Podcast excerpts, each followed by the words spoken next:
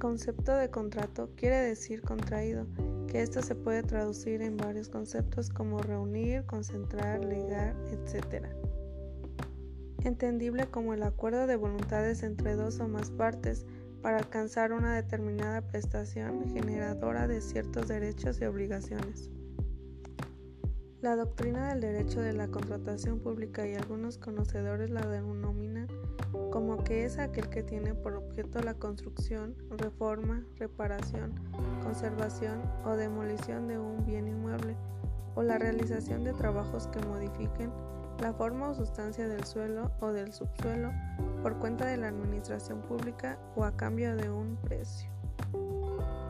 La estructura que debe seguirse en la elaboración de los contratos de obra pública es el siguiente.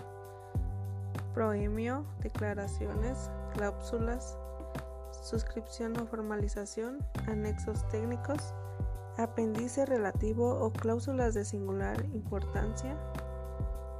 La extinción de un contrato de obra pública puede ser por las siguientes causas.